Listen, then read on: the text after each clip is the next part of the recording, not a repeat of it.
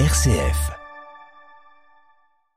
Et notre invité ce soir, c'est Louis Granier. Bonsoir. Oui, bonsoir. Merci d'être avec nous. Vous êtes vice-président de la Ligue des de protection des oiseaux, la LPO, donc en Auvergne-Rhône-Alpes, et président donc de la délégation en Drôme et en Ardèche. On va parler du tétralier donc avec vous ce soir. Avant d'évoquer un peu sa situation, peut-être nous rappeler euh, tout simplement ce qu'est le tétralier, euh, Louis Granier.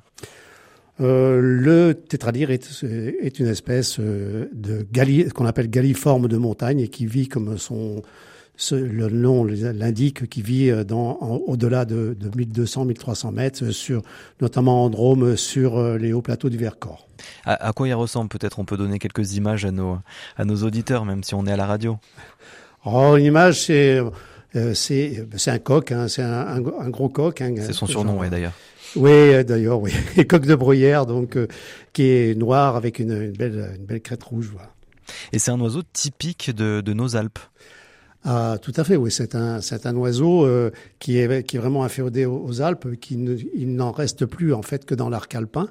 Et euh, c'est un oiseau qui est des, qui habite les milieux semi-ouverts et qui, euh, qui, qui est très, très sympathique à voir au, au, printemps quand il, quand il chante dans ce qu'on appelle les arènes pour attirer les pour attirer les femelles. Donc un oiseau des Alpes, mais qui est quand même présent du coup dans le département de la Drôme. Tout à fait. Bah, les, le département de la Drôme fait aussi partie des, de ce qu'on appelle les préalpes. Avec le Vercors. Tout à fait. Et quelle est sa situation donc dans, dans la région de ce tétralire, puisqu'on en parle en ce moment euh, avec ces, ces, recours en justice entre les associations euh, naturalistes euh, face un peu aux, aux, chasseurs. Quelle est sa situation concrètement euh, dans, dans la région et peut-être vous plus particulièrement euh, dans la Drôme? Bah, disons que en règle générale, dans tout dans tout l'arc alpin, il est il est en, diminution, mais c'est surtout caractéristique dans la Drôme, puisque si on s'en réfère à quelques chiffres euh, concernant sa présence dans les dans la décennie entre 1950 et 1990, il avait il était présent dans 55 communes. Et en 2000, il n'était plus présent que dans 14 communes. Et a priori là, il serait maintenant présent dans 8 communes seulement de la Drôme. Mhm. Et pourtant, euh, on, on, a le, le, contexte régional qui euh, est plutôt inquiétant du côté des autres départements de, de la région, puisqu'on a des recours en, en justice, euh, donc un peu partout en Isère, en Savoie, Haute-Savoie, dans la Drôme. Et donc le tribunal administratif de Grenoble a, a suspendu euh, la semaine dernière la chasse des tétralières et, mmh. et, des perdrix Bartavel en Savoie. une décision oui. qui fait suite aussi à d'autres suspensions qui étaient prononcées en octobre à l'encontre des arrêtés préfectoraux, donc qui autorisaient la chasse des galliformes de montagne en Isère et en Haute-Savoie. Et donc en, en Drôme, c'est différent?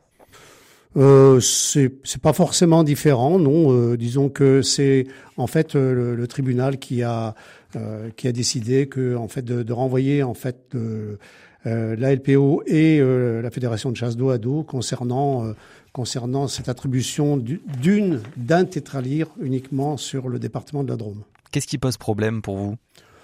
Bah, disons ce qui pose problème, c'est que bien on nous a accusé d'être ridicule en demandant qu'on arrête la chasse pour, pour un tétralyre. Et, mais euh, ce qu'on trouve dommage, c'est d'autoriser la chasse d'un tétralyre. Pourquoi pas finalement le laisser un peu tranquille quoi. C'est aussi dans, dans un contexte de disons de politique générale de la, de la LPO qui qui voudrait que la, tétra, la chasse du tétralyre soit abandonnée dans, dans tout l'arc alpin. Et de son côté, donc la fédération de, de chasse de la Drôme avance que sa gestion euh, des effectifs est encore prudente hein, quand même par rapport aux recommandations de l'Office français de la biodiversité. Vous l'entendez ça quand même? Oui, on, on, peut l'entendre, mais bon, euh, disons que la LPO, euh, l'objet de la LPO, c'est de protéger les espèces et les habitats. Donc, donc nous, on, pense qu'il, nous faut protéger et, disons, arrêter la chasse de ces espèces qui sont quand même euh, tributaires du dérèglement climatique, puisque leur habitat se régresse au, régresse au fur et à mesure du réchauffement climatique. Mmh, mais justement, est-ce que euh, c'est vraiment la chasse qui a, un impact important euh, et qui menace du coup ces tétralyres de ce département-là en particulier de, la Drôme? Euh, la, chasse fait partie des activités qui, le menacent, mais elle n'est pas la seule, puisqu'il y a aussi les activités de pleine nature, notamment les activités hivernales qui entraînent du dérangement. Ouais. Eh bien, on va en parler aussi justement avec vous, Johan Fraisse. Bonsoir, merci d'être avec nous ce soir. Alors notre question sonore s'intéresse à une espèce d'oiseau en particulier, un symbole de nos chaînes alpines le tétralyre. Dernièrement, l'association de défense One Voice a remporté une victoire, celle de la suspension de, la chasse hein, du tétralyre dans plusieurs départements de, de notre région, dans les deux Savoie et en Isère notamment. Mais la chasse n'est peut-être pas le seul danger pour cette espèce protégée. Je vous propose d'écouter Hervé Tournier dans un premier temps. Il est garde de la zone de tranquillité instaurée sur le plateau du Haut-Vercors. C'est des animaux qui sont très sensibles aux dérangements, notamment l'hiver. Ils ne peuvent se nourrir, ces oiseaux, que d'aiguilles de pin ou d'épicéas ou de sapins quand ils sont disponibles. Donc c'est une ressource très peu énergétique.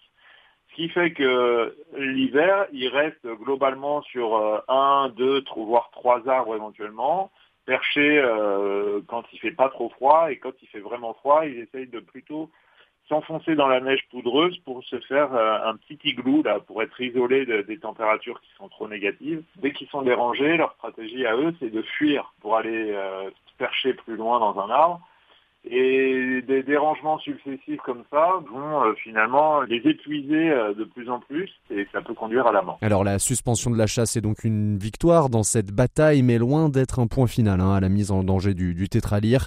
La simple présence humaine dans son environnement mais aussi le réchauffement climatique semblent être autant de facteurs à risque pour cette espèce. Alors est-ce que finalement ces suspensions de chasse ne sont pas que des arbres qui cachent la forêt? Comment sauvegarder une espèce soumise à autant de risques? Euh, oui, effectivement. Bah, je pense qu'il faut euh, quand même essayer de, préserver, préserver l'espèce. Et la, meilleure façon de préserver l'espèce, c'est euh, de, ne pas, disons, en prélever. Euh, même si on ne prélève qu'un individu, c'est un individu de moins dans la population et c'est une possibilité de reproduction qui s'en va. Mais est-ce que justement, c'est un, euh, est-ce que l'énergie qui doit être dépensée par la LPO n'est pas plutôt euh, une énergie à dépenser dans euh, la sensibilisation dans les espaces naturels où se trouve le tétralyre pour protéger ce, ce, tétralyre plutôt que de, de poser des recours peut-être contre les fédérations de chasse? Non, mais croyez bien que ça fait partie aussi de, de, nos, de nos, démarches. De, la sensibilisation se fait auprès des stations de, des stations de ski et autres usagers de la montagne notamment en hiver, euh, euh, par, euh, par le biais d'informations dans les, par exemple sur les sports de nature et, autres, disons, sensibilisations qu'on peut faire. On, on a déjà été amené à le faire par le passé.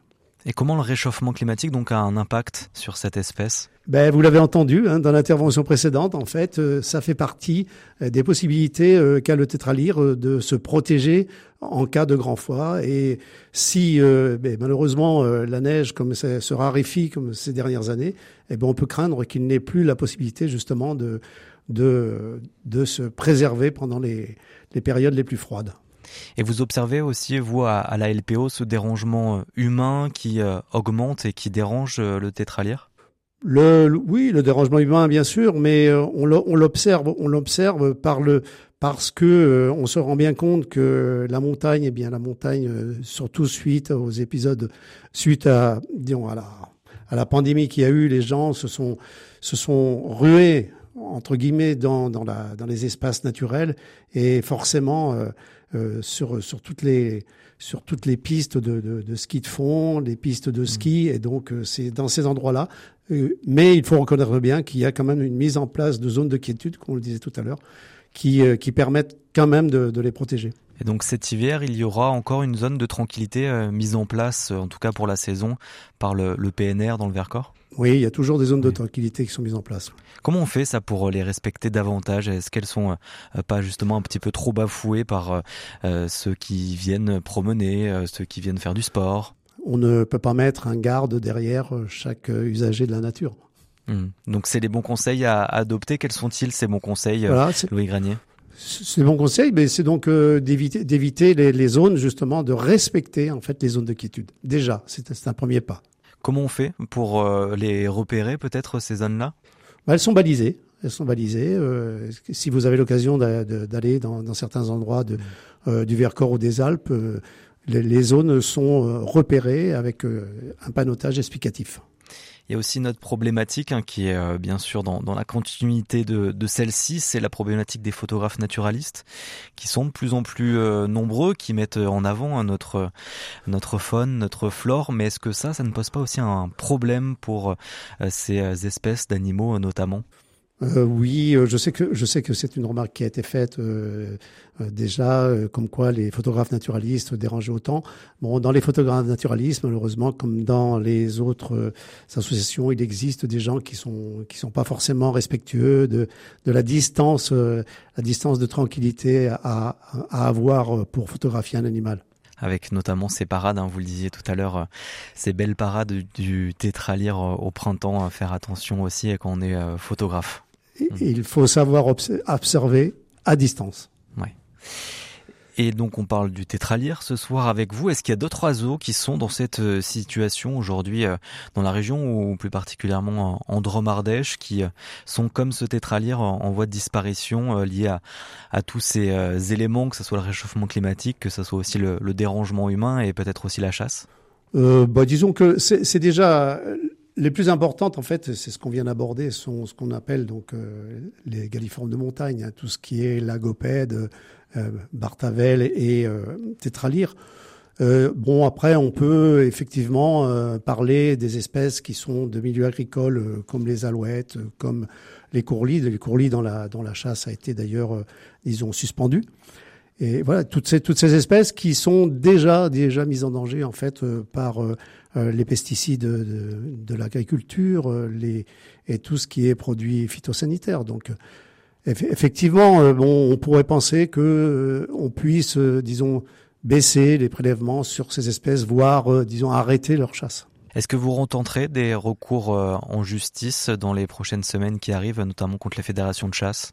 Bah, dans les prochaines semaines, maintenant, tous, les, tous les décrets ont, ont été posés, donc, mais on reprendra, on reprendra la lutte en 2024. Oui, c'est, hmm. c'est prévu.